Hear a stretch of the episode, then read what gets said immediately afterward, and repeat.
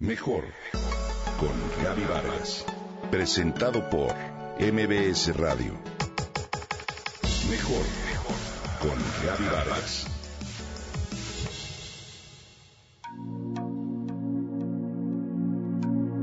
Por razones de movilidad, contaminación y ahora incluso del programa Hoy no circula, a veces necesitas trabajar desde casa.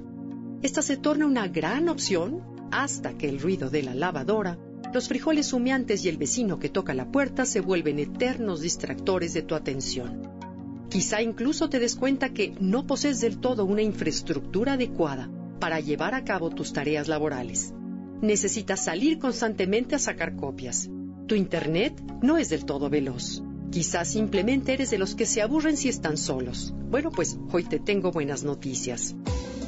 Desde hace tiempo existen algunos espacios alternativos donde se puede trabajar y compartir con otros jóvenes que también trabajan de esa forma. Es decir, en estos lugares puedes realizar lo que hoy se conoce como coworking, es decir, trabajar en conjunto en la Ciudad de México. El coworking es hoy por hoy un espacio común de trabajo en el que se comparten servicios, instalaciones e infraestructura. En realidad, no es algo tan nuevo. Fue inventado en 1999, pero no fue sino hasta el 2009 cuando se creó un espacio de coworking en la ciudad de San Francisco, un lugar pequeño donde comenzaron a trabajar tres jóvenes independientes. Su objetivo principal es abaratar costos, eliminar los frecuentes distractores en casa, generar un ambiente de trabajo productivo y, por supuesto, potenciar la colaboración, hacer una comunidad de personas proactivas y hasta establecer alianzas entre los integrantes de ese espacio común y fomentar nuevas oportunidades de negocio.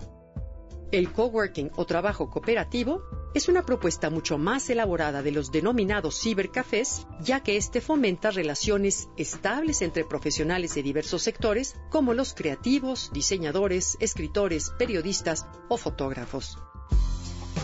Si trabajas de forma independiente y tienes preguntas como cuánto cobrar, de qué forma encontrar clientes, es probable que aquí encuentres no solo respuestas, sino incluso hasta nuevas oportunidades de trabajo y contactos laborales, pero sobre todo la tan ansiada separación de la vida profesional y personal. Las ventajas principales de esta forma de trabajo son básicamente romper el aislamiento que tienes al trabajar desde casa y compartir con trabajadores como tú experiencias diversas además de obtener más clientes que busquen a alguien con experiencia en un ramo específico. Podría suceder que un diseñador busque contenidos para su web y solicite un redactor que en ese momento trabaja a su lado. Y por último, tener una imagen más profesional para tus clientes a los que ya no citarás en la cocina de tu casa.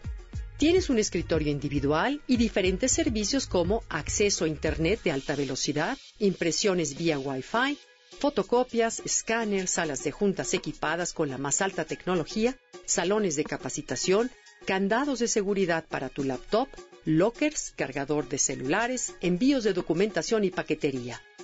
¿No suena bien? Es la oficina soñada.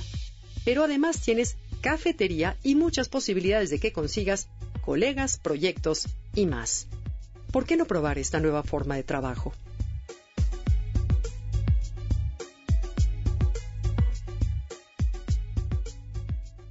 Comenta y comparte a través de Twitter.